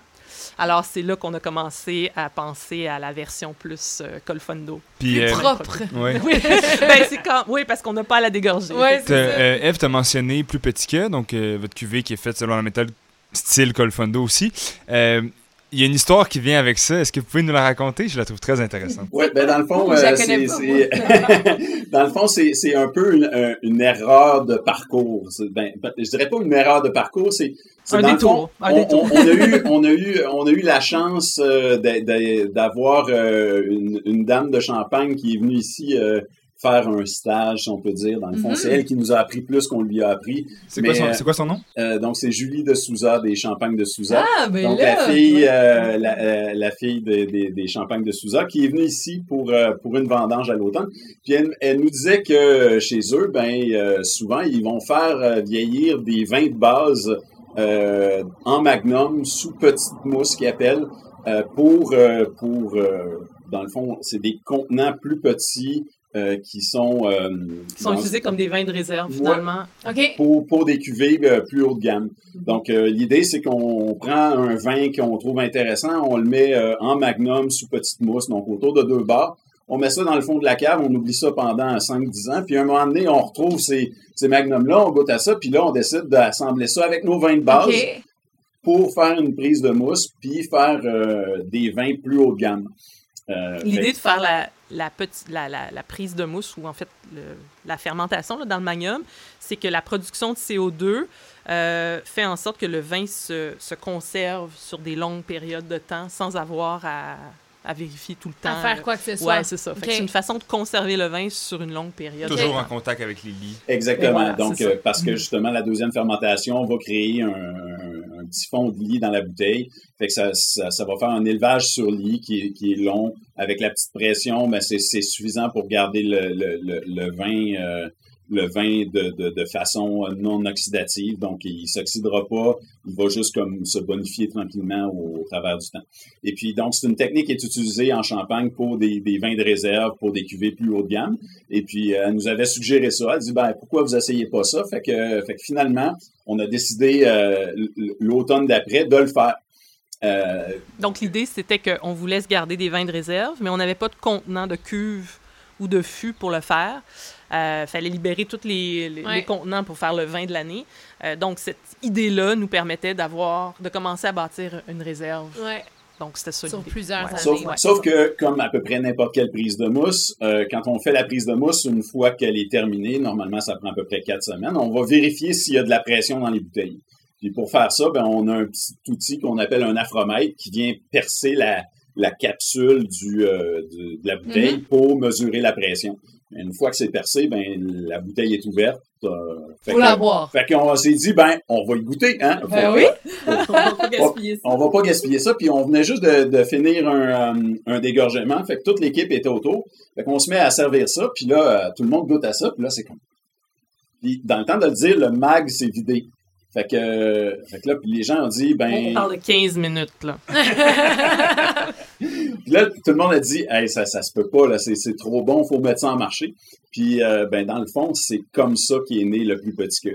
Finalement, j'ai jamais eu de réserve qui a dormi 5 ans, 10 ans dans le fond de ma cave. Elle s'est toute bu dans le temps de le dire. bon. C'est tout vendu aussi dans ta juste Oui, trop bon. Donc, le- Wow, l'idée du nom, c'était que c'était une petite mousse plus petite que dans une méthode traditionnelle, mais dans un gros format. Gros format. Puis euh, nos cuvées ont des noms de nature un peu mathématique. donc c'est de là que le nom plus petit que est, arrivé. OK. Donc, sinon, la majorité de vos vins sont faits selon la méthode traditionnelle. Euh... Ben, ben de, moins en moins. Oui, parce que euh, au début, on a commencé avec la méthode traditionnelle parce que c'est une, une méthode qui est très connue, qui est très classique, puis euh, qui est la plus compliquée, la plus technique aussi de toutes les façons de faire du vin, mais ça, ça, ça appelait. Euh, ben, ça, ça, ça, nous appelait, mais, mais aussi, c'était une façon de, de, de, créer notre marque, de, de, de, de, de, montrer qu'on, notre savoir-faire, puis de montrer qu'on était capable de, de faire quelque chose de bien. Fait qu'on a commencé avec ça. Puis euh, je dirais depuis euh, 4 ans, 4-5 ans à peu près, là, ben là, on commence à vraiment s'éclater puis faire des produits un peu plus euh, un peu plus flyés. Euh, pour une clientèle qui est, qui est, un peu différente de la, de la, clientèle qui veut avoir des bulles de méthode traditionnelle. Fait que euh, pour, au début, on a commencé à faire à peu près 3% de bulles flyées, puis là, ben, on est rendu autour de 20-25 de, de, de, produits un peu plus flyés, donc euh, comme le, le, le, Colfo, qui est notre produit en canette, euh, le plus petit que ces trucs-là, c'est le, parenthèse. ce sont ce sont des produits qu'on qu'on trouve qui, qui, qui est vraiment un style différent, qui, va appeler une clientèle différente. Mhm. Je pense aussi que dans tout ça, euh, on s'entend qu'on travaille des hybrides qui sont des raisins moins bien connus, puis de voir quel type d'effervescence fonctionne mieux avec les hybrides, ben là, on va être capable de le dire dans une couple d'années parce qu'on va avoir essayé la méthode Trad, l'école Fondo, les Petnat, il va en avoir d'autres qu'on va sûrement essayer. Méthode Charma. Charma, ouais, c'est ça. pas encore, je, parce qu'on n'a pas l'équipement. dis pas non. les grosses, donc, euh, la méthode Charma, c'est des, des grosses tanks pressurisées, Oui, c'est ça? ça. Donc, l'idée, c'est de faire exactement le même principe qu'on ferait dans une méthode traditionnelle. C'est-à-dire qu'on fait un vin de base dans une cuve, puis euh, au lieu de prendre ce vin-là, le refermenter en bouteille, dans le fond, dans la, selon la méthode Charma, on va refermenter, mais dans une cuve qui est capable de garder la pression. Donc, on va monter à la même quantité de pression qu'on monterait dans une bouteille, donc autour de 6 bars de pression dans la cuve pressurisée. Puis, qu'est-ce qu'on va faire, c'est que euh, on va le laisser vieillir sur ses lits dans la cuve. Puis, à un moment donné, on va le prendre de la cuve et on va l'embouteiller par un système de filtration pour être sûr qu'il n'y a pas de lit qui va suivre. Puis, on va l'embouteiller sous pression euh, de la cuve pressurisée. C'est pour ça que les, vins de méthode Charmont se retrouvent souvent en bas, un peu en bas de 6 bars de pression parce que justement, durant le principe de filtration, on perd un petit peu de pression, fait qu'on va se retrouver entre 4 et 5 bars de pression euh, traditionnellement sur, sur ces vins-là. C'est comme les Prosecco. Les Prosecco sont de méthode Charma. Les vins mousseux de l'Europe de l'Est sont souvent en méthode Charma. Mais ici, il n'y a pas ça. Euh, je crois qu'il y a peut-être certains petits vignobles qui en font à petite échelle. Oui, mais euh, c'est pas... C'est pas, pas, connu. ben, c'est quoi Charlevoix? Le, le, Charlevoyou, le, le Charlevoyou. Ouais, euh... avec une méthode Charma. Puis je pense Bellechasse, si je, je ne m'abuse, puis peut-être Domaine Lavoie. Mais tu sais, il faudrait valider ça sur ça. Là. Euh... Puis pour revenir, pour finaliser la, réponse à ta question, comment on peut faire des vins mousseux, là, on, a, on a parlé de Petnat, Colfondo, méthode traditionnelle, méthode Charma. Ben, il reste la méthode de, de carbonation, qui est de ah, un rajout de CO2 dans un liquide. Euh, les vins les vins de carbonation, mousseux de carbonation, il y en a, mais on le voit tout de suite, ils sont deux fois moins chers. Comment tu t'achètes un, tu t'achètes un soda stream puis tu. C'est, un peu le principe du soda stream, c'est exactement ça. Euh, c'est, de, la de la carbonation, le même principe que le soda stream. Fait qu'on se retrouve avec des, des très petites pressions. et, beaucoup et de la bulle beaucoup plus grossière parce que euh, dans le fond la, la, la, le gaz carbonique dans une méthode traditionnelle comme il est créé molécule par molécule par les levures qui bouffent les molécules de glucose, ben ces molécules-là vont se dissoudre directement dans le vin. Une fois qu'on rouvre la bouteille, le, principe physique va faire que ce gaz-là va se recombiner sous forme gazeuse, parce que le, CO2 dans la bouteille n'est pas sous forme gazeuse, il est sous forme dissoute dans le vin. Donc, il va se, sous forme ionique, il va se recombiner en gaz carbonique et va former des micro-bulles de gaz carbonique parce qu'il est vraiment bien réparti dans le vin. quand on parle d'une méthode de carbonation, on va injecter du gaz carbonique dedans. Puis souvent, ben, l'injection va faire que le gaz carbonique sera pas bien homogène dans, dans, le, dans, dans, le, dans le vin. Euh, il y a aussi un, plein, plein d'autres trucs qui vont empêcher le gaz carbonique de se recombiner rapidement, comme, comme le vieillissement sur lit. Le vieillissement sur lit va faire qu'on va dégager des manoprotéines. Les manoprotéines vont aider la recombinaison des, des ions sous forme de gaz carbonique. Euh, puis ça va faire que euh, justement ça va ralentir le processus de formation des bulles parce que le gaz carbonique va se recombiner très lentement. Donc ça c'est le processus scientifique qui expliquerait que la bulle est plus fine sur un élevage de, sur lit? Exactement. Donc c'est pour ça que les méthodes traditionnelles vont avoir une bien plus fine bulle puis une bulle qui va tenir longtemps. Euh, la tenue de bulle, pour moi, c'est quelque chose de super, mm-hmm. super important. Euh, moi, je, vous le remarquez sûrement, je parle beaucoup. Fait que quand je me sers un verre de bulle puis je le mets sur la table, ben euh, quand j'ai fini de, parler, d'échanger, je veux prendre une gorgée, j'aime ça qu'il reste de la bulle dans mon verre. Fait que la tenue de bulle, c'est le temps que le, le vin va exprimer sa bulle. Ben ça, pour moi, c'est super important. Puis on a travaillé beaucoup euh, sur la tenue de bulle euh, des, euh, des cépages hybrides parce que euh, c'est pas d'emblée qu'un vin va avoir une bonne tenue de bulle. Mm-hmm.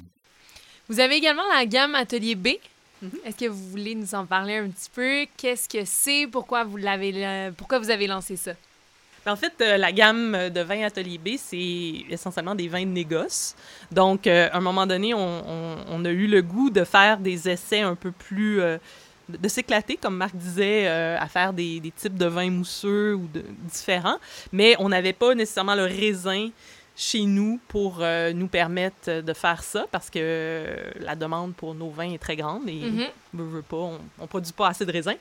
Donc on s'est dit, euh, ben on va aller acheter, on va, on va aller se chercher d'autres raisins et du raisin de d'autres vignobles, puis potentiellement aussi des cépages qu'on n'a pas chez nous, ce qui va nous permettre non seulement de tester d'autres cépages dans notre type de production, mais aussi de, de voir s'il n'y a pas lieu de faire des petits produits comme euh, le Colfo, entre autres, là, qui, a, été notre Colfondo en canette. Ça, c'est vraiment un, vin de négoce. Euh, l'idée, c'était d'être transparent euh, vis-à-vis de notre clientèle de ce qui est des vins qui sont produits à partir de notre raisin chez nous et du, vin qu'on fait à partir de, de raisins qu'on a achetés qui viennent pas de chez nous. Donc, ces produits-là sont, dans le fond, 100% euh, faits à partir de raisins qui sont sont pas, sont pas chez, nous. Ouais, c'est ça. Mais c'est nous qui avons élaboré. Oui, c'est nous qui avons élaboré le produit et définitivement C'est quand même produit au domaine. Oui. il y a vos levures, indigènes voilà, aussi. Voilà, notre levain avec nos levures indigènes. Fait que oui, il y a une petite partie de ces produits-là qui vient du domaine. Puis on peut peut-être les trouver un peu plus facilement que les autres produits euh, en épicerie ou euh, c'est encore un peu à voir. Tout le monde me fait des signes la tête. Ça dépend toujours de, la quantité qu'on produit puis qui est qui est euh, d'emblée proportionnel à la quantité qu'on produit chez nous. Hein. Au Québec, on peut pas on peut pas faire du vin si on fait pas pousser du raisin et on peut pas acheter plus de raisin qu'on en fait chez nous. Donc à hauteur d'un à hauteur d'un hectare, hein, je pense euh, ben, tu peux acheter à partir d'un hectare? Ah ben en fait, tu peux avoir un il faut il faut que tu aies un hectare, 2500 vignes pour faire pour avoir un permis d'artisan vigneron pour faire du vin. Ben, en fait pour vendre du vin.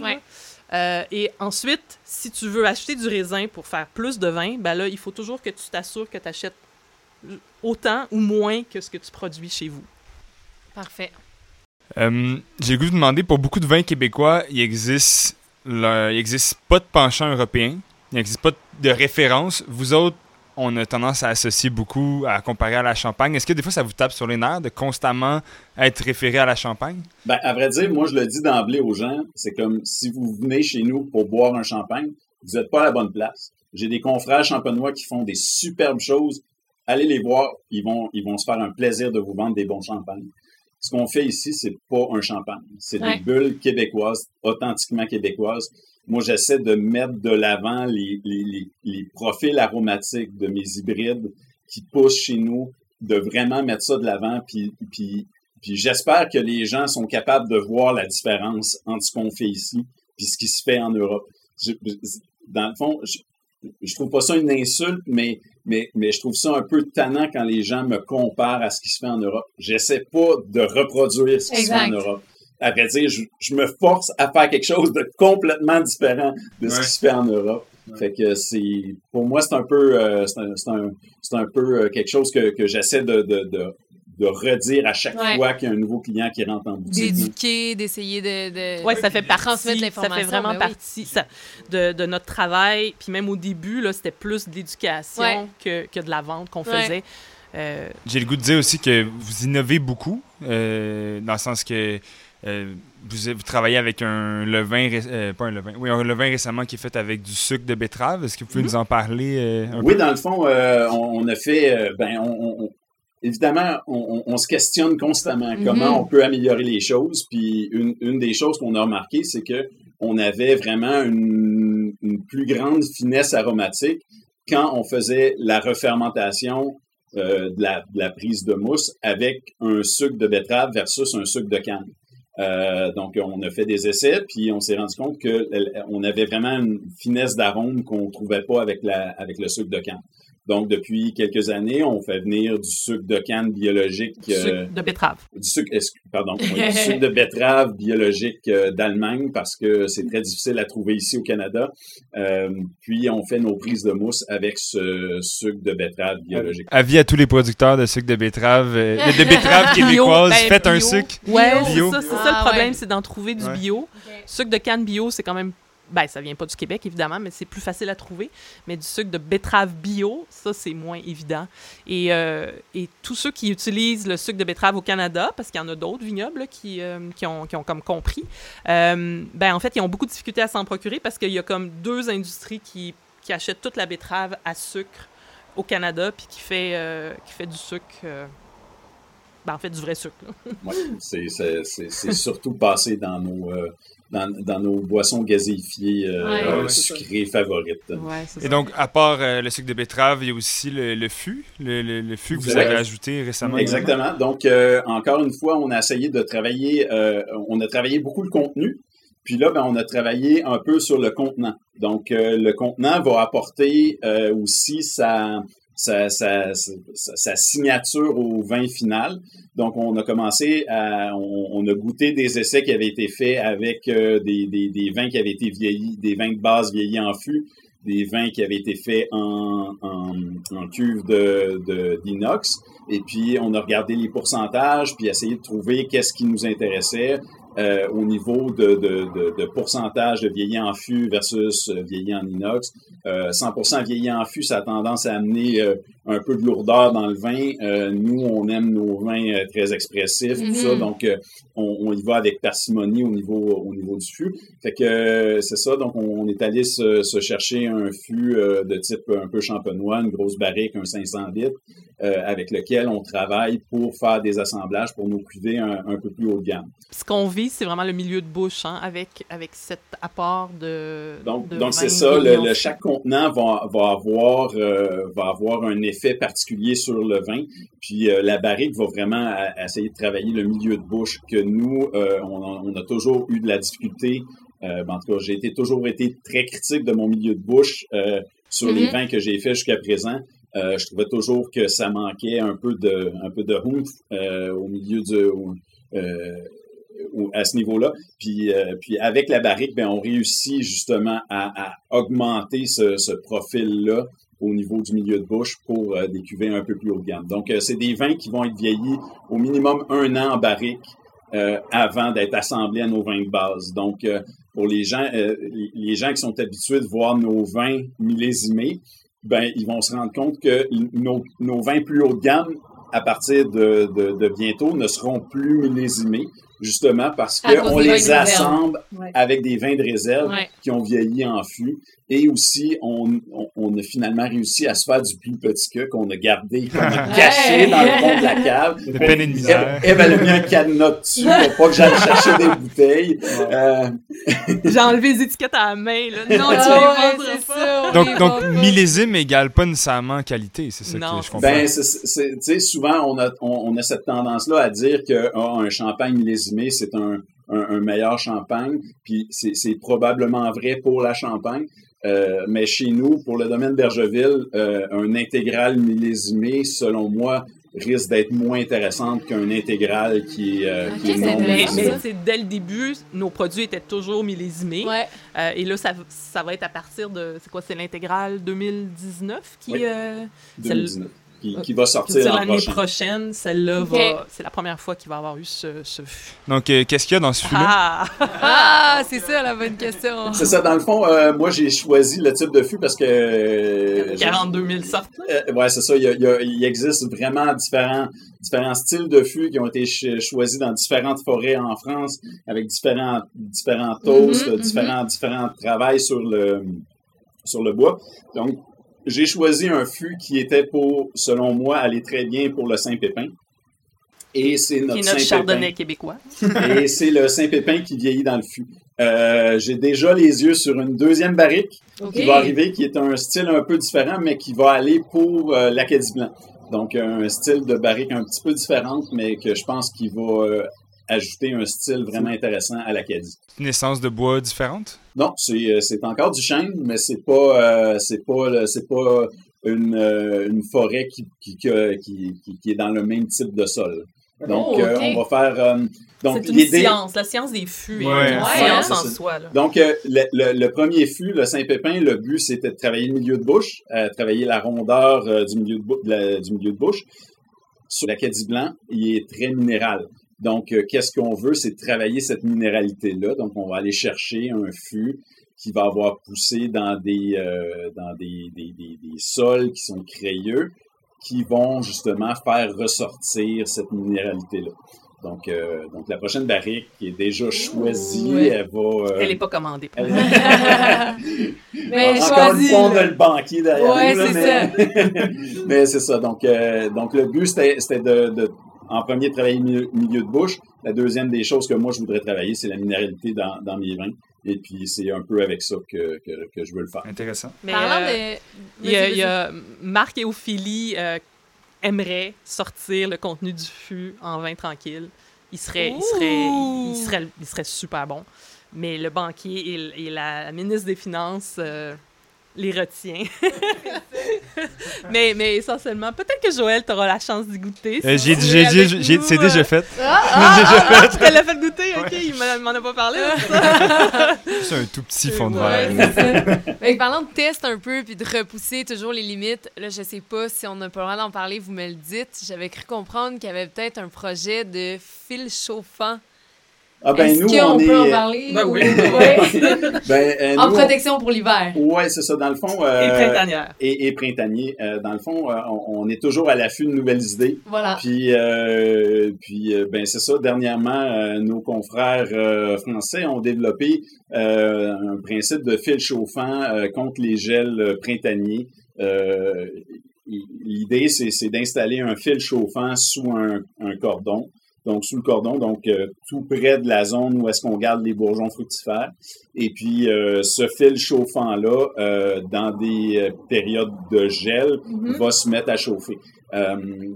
étant donné que l'électricité est tellement pas dispendieuse au Québec comparativement à l'Europe, on s'est dit ben pourquoi pas l'essayer. Donc on est en train de justement de, de monter un projet de recherche avec avec le MAPAC pour euh, vérifier si ça a un potentiel euh, pour, euh, pour le Québec.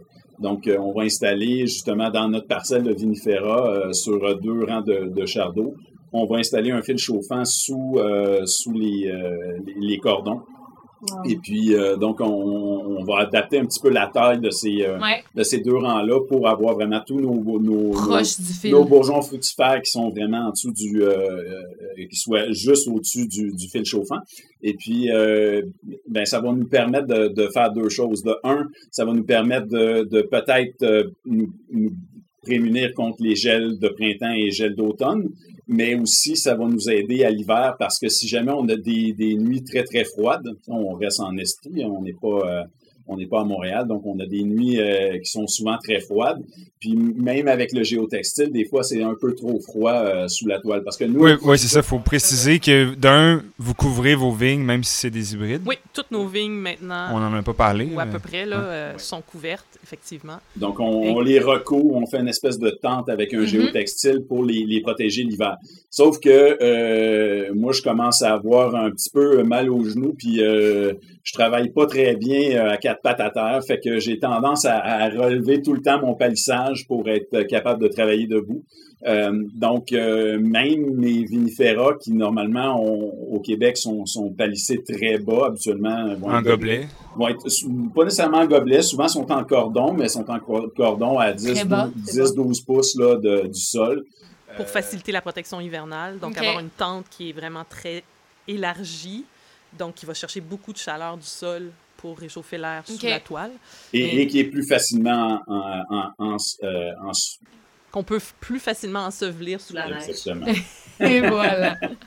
Euh, donc, euh, mais, mais moi, j'aime pas ça travailler à quatre pattes à terre à 12 pouces du sol. Fait que j'ai tendance à monter mes cordons autour de 30 pouces.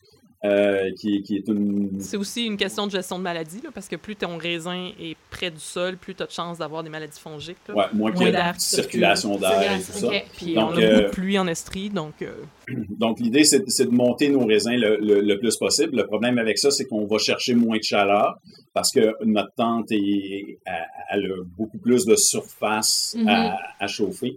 Donc, euh, avec le fil chauffant, ben, on va peut-être être capable d'y donner ce petit boost de chaleur-là qu'elle va avoir besoin dans les nuits très, très, très, très froides. Avec les, avec les toiles, on, on peut aller chercher quasiment euh, 15 à 20 degrés de différence. Donc, euh, nous, on avait déjà vérifié dans le vignoble une nuit qui avait descendu à moins 34,1 euh, sous l'étoile, on, était à moins 18.4. Moins 18.4, c'est un peu critique pour le vinifera. On, aimerait ça, garder ça un petit peu plus chaud que ça. Avec le, avec le fil chauffant, probablement qu'on pourrait monter la température, mettons, à moins 10, puis comme ça, on, dormirait sur nos quatre oreilles, puis euh, on n'aurait pas de problème. L'idée, c'est un outil de plus là, contre les, protections, parce qu'on a quand même une tour avant euh, au vignoble, puis Ceci étant dit, la parcelle test de vinifera, elle n'est pas protégée par notre tour avant. Donc, pour ça, il faut prendre des chandelles qu'on allume euh, au printemps. Là. Donc, je vous parle des, gels printaniers. Donc, cette, cette, idée de fil-là, c'est pour protéger des, des, parcelles qui ne sont pas protégeables avec les, les autres outils euh, qu'on connaît. Puis, il y a beaucoup de vignerons dans notre coin qui sont dans des zones un peu plus euh, populeuses et qui, euh, qui se font dire par leur municipalité euh, non, tu n'installes pas une tour avant sur ton terrain. Oui, parce que ça fait beaucoup de bruit. Ça hein. fait beaucoup de bruit. Donc, euh, ils, sont, ils, aiment l'idée de peut-être avoir un système qui est silencieux. Vous seriez les premiers à, tester ça au Québec? Au Québec, oui, on serait les premiers ah à tester ça. Il y, a beaucoup de gens qui ont fait l'étude économique, qui ont, qui ont pensé. Puis évidemment, l'installation d'une tour avant revient moins dispendieuse que l'installation de fils chauffants partout dans un vignoble. Euh, par selon, contre, selon la, superficie. Selon la superficie, selon, selon plein de facteurs. Il y a beaucoup de gens qui, qui, qui ont, qui ont fait l'étude puis qui ont abandonné l'idée parce que ça n'avait pas fait leur preuve autant qu'une tour avant. Euh, donc, euh, fait, comme nous, on a déjà la tour avant, puis on a des parcelles qui sont pas protégées par la tour avant et qui seraient difficilement protégeables par une tour avant à cause de la topologie du terrain. Euh, ben on s'est dit pourquoi pas l'essayer. Puis euh, d'ici euh, quelques années, on va pouvoir voir si, ça fonctionne vraiment. Puis...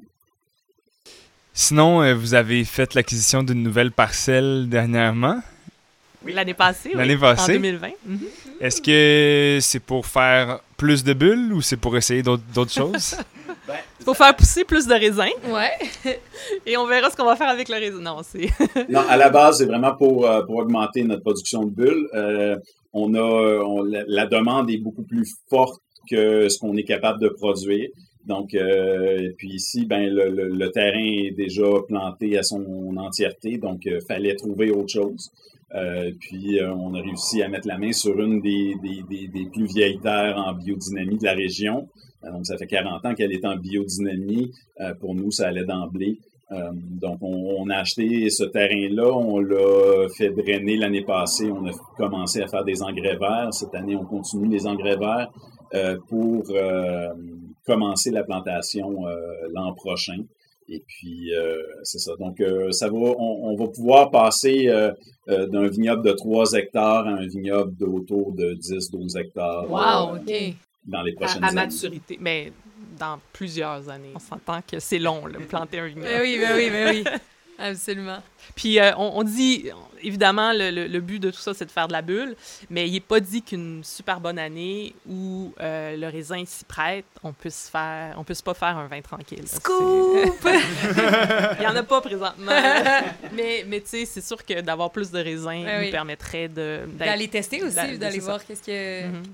Parce que tout l'équipement qu'on a pour faire du vin mousseux peut servir pour faire du vin tranquille. Exact. Tu peux pas dire le contraire. Tu peux pas faire nécessairement un vin en méthode trad avec l'équipement, euh, juste de l'équipement de vin euh, normal.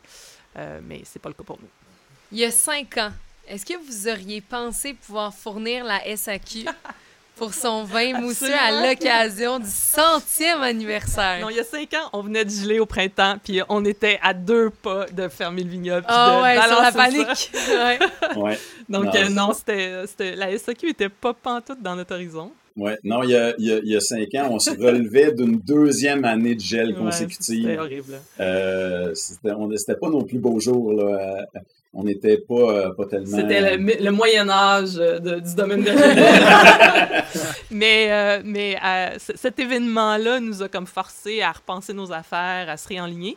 Et une des choses qui, qui est arrivée, c'est qu'on a rencontré l'agence Boire, qui a commencé à nous distribuer en restauration, à, être un super ambassadeur pour nous, et éventuellement nous a nous a amené à, à approcher la SAQ puis donc, tranquillement, pas vite, on a fait notre chemin en SAQ.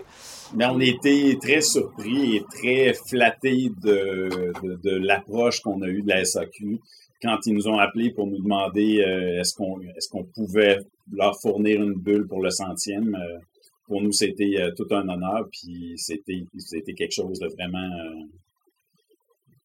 ben c'est ça. C'était vraiment pour nous, c'était une une très, une très belle surprise qui décide d'approcher des producteurs québécois parce que on, on, se le cachera pas, la, la, voie facile pour la SAQ, ça aurait été d'aller voir les, les, grands producteurs européens. Ouais. Ben, franchement, c'est un, c'est un bon move de la SAQ de faire ça. On est content de voir l'effervescent. Ouais! Bravo! Donc, euh, ben, merci d'avoir participé à notre balado. Ça, ça fait le tour. On a bien apprécié ce moment-là avec vous.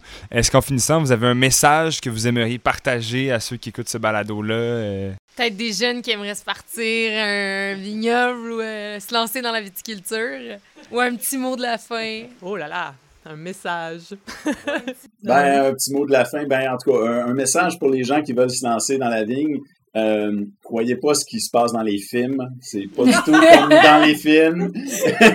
La vallée dans les nuages, là, c'est, ça n'a pas l'air de ça une nuit chez non. non, non, mais euh, c'est, juste euh, blague à part. Euh, la viticulture, c'est un monde passionnant. La, la vinification, c'est un monde passionnant. Mais la vinification sans viticulture, ça n'existe pas. Fait que, fait que si jamais il y a des gens qui veulent se lancer, puis leur but dans la vie, c'est de faire du vin, euh, puis qu'ils n'ont pas beaucoup d'intérêt à faire pousser du raisin, j'aurais tendance à mettre un petit bémol sur leur projet. Parce mhm. que... Au Québec, ils peuvent aller dans d'autres endroits dans le monde. Ils peuvent être négociés en France, mais au Québec. Ou, même aller en Ontario puis faire que du vin, pas faire pousser de raisin. On est au Québec le seul, le seul endroit dans le monde où on doit faire être viticulteur et vinificateur. Euh, à échelle artisanale. Donc, c'est. Euh, mais il faut surtout être viticulteur pour, je pense, bien réussir. Et, et c'est.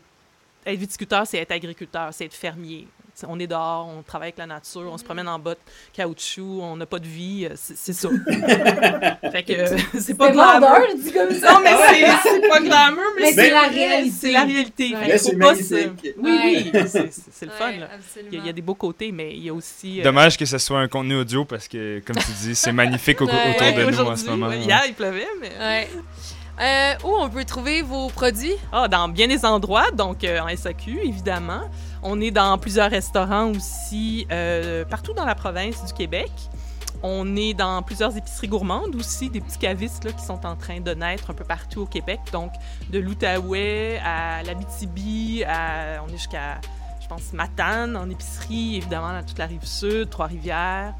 Euh, Shawinigan, Joliette, en tout cas, on est partout. Partout, ouais. Puis, euh, puis évidemment au vignoble. Euh, on a aussi une boutique en ligne euh, qu'on peut euh, accéder sur notre site web domainebergeville.ca. Et sinon, on vous suit sur les réseaux sociaux? Oui, sur euh, Facebook, Instagram. On a aussi une infolette, euh, donc s'inscrire au bas de, de la page d'accueil de notre site web, euh, qui vous tient au courant de, des- gros projets du vignoble, puis qui vous donne euh, des primeurs sur les, euh, les relâchements. Sinon, je peux rajouter aussi que peut-être les réseaux sociaux, c'est un bon moyen de, de voir où sont vos produits parce que vous repartagez. euh, Oui, effectivement. Ben, merci beaucoup, puis bravo pour tout ce que vous faites depuis le début. C'est vraiment inspirant. C'était un plaisir de, de discuter avec vous ce matin. merci Joël et merci Florent. Merci Florence. Puis merci Joël. À la prochaine, vous deux. Merci beaucoup. C'est c'est super. Tout le plaisir était pour nous. Vendange au vert est diffusé de façon hebdomadaire. Abonnez-vous à Vendange au vert dans votre application de balado préférée. Nous sommes sur toutes les plateformes, incluant évidemment Apple Podcasts, Google Podcasts et Spotify. Je tiens à remercier nos invités, Eve, Ophélie et Marc du domaine Bergeville. Merci également à notre chère équipe sans qui on aurait bien de la misère à faire tout ce beau travail. Donc Jean-Philippe Charret pour la musique. Vous pouvez le suivre sur Instagram at Charret. Et Constance à la direction générale de Rivercast Media. Ce balado est une production Rivercast Media SA et cette semaine, pourquoi pas déguster un vin québécois?